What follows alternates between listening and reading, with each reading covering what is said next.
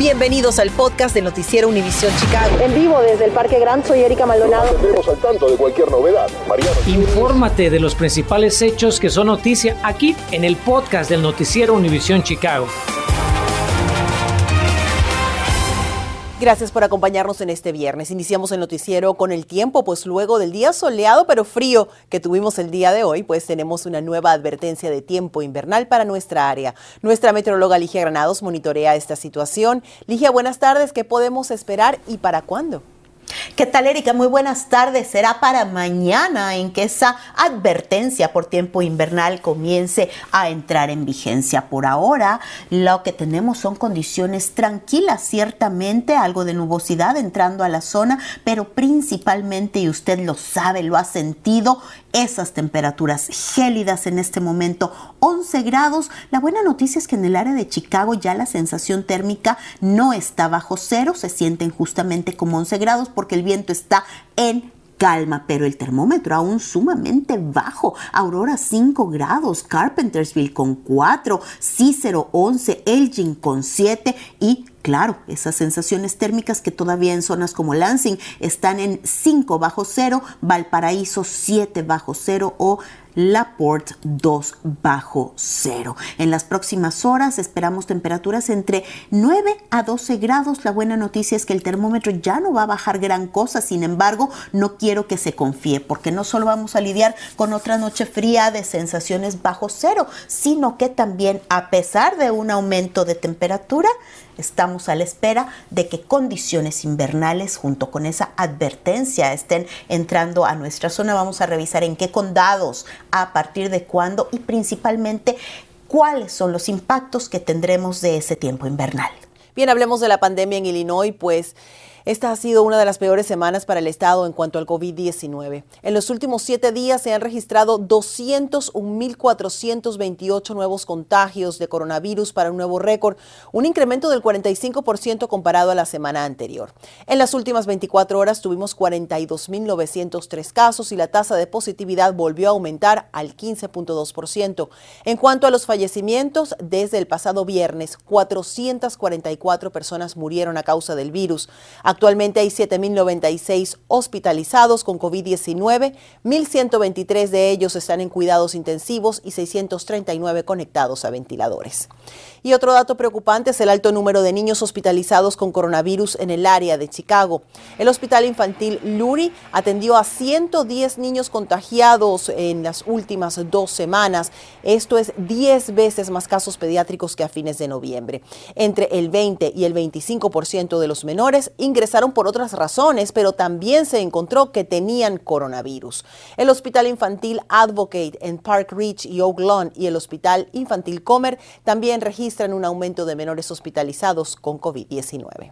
Y tras escuchar estos números, seguro que está preocupado si tiene hijos pequeños. Carmen Vargas se dio la tarea de pedirle el consejo a los expertos para prevenir que su hijo termine en el hospital. Carmen, cuéntanos qué recomendaciones te dieron.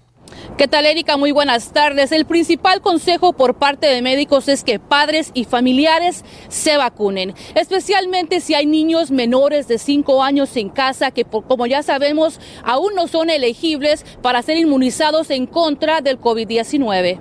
Hospitales pediátricos están reportando un aumento drástico en las hospitalizaciones de niños a causa del COVID-19, situación que se ha agravado desde la llegada de la variante Omicron es que hay tanto virus en la comunidad de que hay mucho más niños infectados, entonces por coincidente vamos a ver más niños que van al hospital con enfermedad más severa. Según los médicos, en su mayoría los pequeños que contraen el virus no presentan síntomas severos. Sin embargo, la situación se puede complicar si los menores padecen de alguna condición preexistente. Pero ¿cuándo debe llevar a su hijo al médico?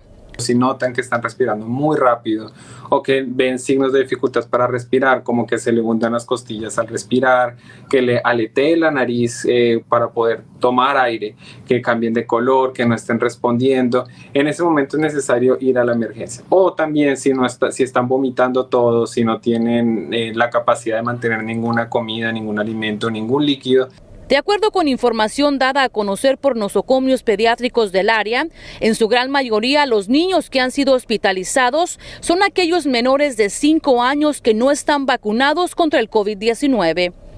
¿Qué pueden hacer los padres para proteger a sus hijos, especialmente aquellos menores de 5 años que aún no están vacunados?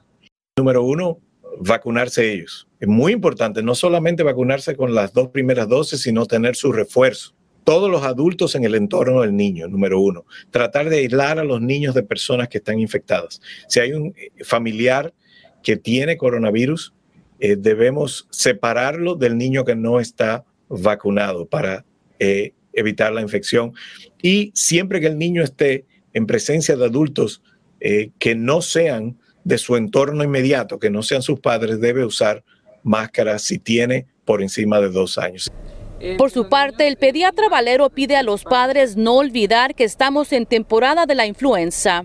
También recomiendo mucho el uso de la vacuna de la influenza. Como pueden, yo creo que ya han escuchado, hay infecciones de los dos virus, tanto de la influenza como el COVID, y es bien importante que en la medida que si le podemos disminuir el chance de presentar una infección con uno de estos dos virus, le vamos a dar un buen beneficio a los niños. Y bien, ya lo escuchó, la mejor forma de proteger a sus pequeños es vacunarse, no solo en contra del COVID-19, sino también contra la influenza. Estamos reportando en vivo del centro de la ciudad. Carmen Vargas Noticias, Univisión Chicago. Gracias, Carmen. Y mientras siguen los cambios a los lineamientos con respecto a las dosis de refuerzo o boosters, esta mañana la Administración de Fármacos y Alimentos, la FDA, redujo de seis a cinco meses el tiempo que una persona debe esperar luego de estar totalmente vacunada para ponerse la dosis de refuerzo de Moderna. De esta forma, los boosters, tanto de Pfizer como de Moderna, ahora pueden aplicarse a los cinco meses después de su segunda dosis. El doctor Peter Marks, director de la agencia, dijo que la sigue siendo la mejor arma contra el COVID-19 y que al acortar el tiempo de espera para la dosis de refuerzo, se acelera el proceso de adquirir la llamada inmunidad de rebaño. En más noticias, hoy la Corte Suprema de Justicia considera dos órdenes de vacunación del presidente Joe Biden para empresas del país. Los magistrados escucharon argumentos en torno a la exigencia de vacunas o pruebas de COVID-19 para empresas de más de 100 empleados y también sobre las vacunas para proveedores de atención médica que reciben fondos de Medicare o Medicaid. Como le informamos, varios estados demandaron al gobierno federal por las órdenes de vacunación al considerar que violan la constitución o soberanía de cada estado. Aún no hay una fecha para el fallo de la Corte Suprema. ¿Habrá clases o no este próximo lunes en las escuelas públicas de Chicago? Ya le voy a decir lo que hemos podido averiguar y también le explico cuál es la situación en las escuelas en algunos suburbios debido a los contagios de coronavirus. Las personas que trabajan a la intemperie tienen que cuidarse del peligroso frío. Tenemos las principales recomendaciones para que su salud no termine pagando el precio del descuido.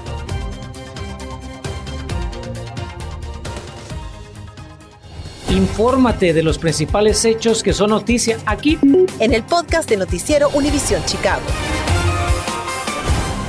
Estudiantes de las escuelas públicas de Chicago llevan tres días sin clases, creando gran malestar entre padres de familia y sus hijos. En Noticias Univisión Chicago queremos que usted esté al tanto de lo último que ocurre con este impasse y no dejamos de buscar respuestas sobre qué es lo que va a pasar con las clases la semana que viene. Mi compañero Enrique Rodríguez ha estado cubriendo esa noticia desde el inicio y nos tiene las respuestas que a esta hora tienen las autoridades. Con él seguimos nuestro noticiero de las 5. Enrique, ¿va a haber clases la semana que viene? ¿Serán virtuales? ¿Serán presenciales?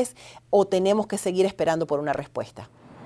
Erika, parece que vamos a tener que esperar un poquito más. Eh, de hecho, desde principios de este día y a lo largo de la tarde, nuestros compañeros Reinier Márquez y Juan Pimiento de la Mesa de Asignaciones, al igual que un servidor, hemos estado en comunicación con las escuelas públicas de Chicago para que nos confirmen cuál va a ser la situación de lunes. Seguimos esperando y también vamos a seguir insistiendo, usted no se preocupe. Por otra parte, nace una nueva controversia en medio de las negociaciones entre CPS y el Sindicato de Maestros y como ustedes nos han pedido a través de las redes sociales que les digamos cuál es la situación en las escuelas de los suburbios, también nos dimos a la tarea de averiguar eso. Aquí tiene a continuación el reporte. Mientras las negociaciones entre el Sindicato de Maestros y las Escuelas Públicas de Chicago continúan desde el mediodía este viernes, sale a relucir otra novedosa controversia. Y es que más de 100 directivos escolares, todos miembros de la Asociación de Directores y Administradores de Chicago, firmaron una carta para dejarle en claro al presidente de CPS, Pedro Martínez, que de ahora en adelante no quieren ser ellos quienes determinen si sus respectivas escuelas tienen suficiente personal para dar clases presenciales en medio de este resurgimiento de casos de COVID-19. Díganos, por favor, por qué no quieren tomar esta decisión y cómo les afectaría. La mañana del miércoles, el presidente Martínez se reunió con los directores para decirles que las escuelas estarían cerradas el jueves y viernes. Y después le dijo al público y a la prensa en la noche que algunas escuelas estarían abiertas el viernes, pero que dependía de ustedes los directores. Pónganse los zapatos de ellos. Se les dijo que no se preocuparan y luego que siempre no. Los pone en una situación complicada por la falta de recursos y desigualdades que son responsabilidad de la alcaldesa y CPS, dijo el presidente de la Asociación de Directores y Administradores de Chicago. También enfatiza que el objetivo de la carta es lograr que el distrito sea honesto con los directores. Así como no han sido honestos con nosotros, lo mismo ha pasado con los maestros y padres y esto está provocando en que familias no confíen en que las escuelas están seguras. Mientras tanto, le quiero comunicar que administradores de las escuelas William H. Brown STEM Magnet en el vecindario Near West Side y Rufus M. Hitch en Norwood Park le prometieron a padres de familia que a más tardar las 4 de la tarde de este viernes les notificarían sobre los planes para el lunes. Así que si sus hijos van a uno de estos planteles, revise su correo y mensajes telefónicos. Ahora, muchos de ustedes nos han preguntado qué pasa con los distritos escolares en algunos suburbios, así es que nos dimos la tarea de averiguar. Tome nota, por favor. Los distritos con clases presenciales son el 129 de West Aurora, el 94, 96 y 208 de North Riverside y el 86 de Joliet.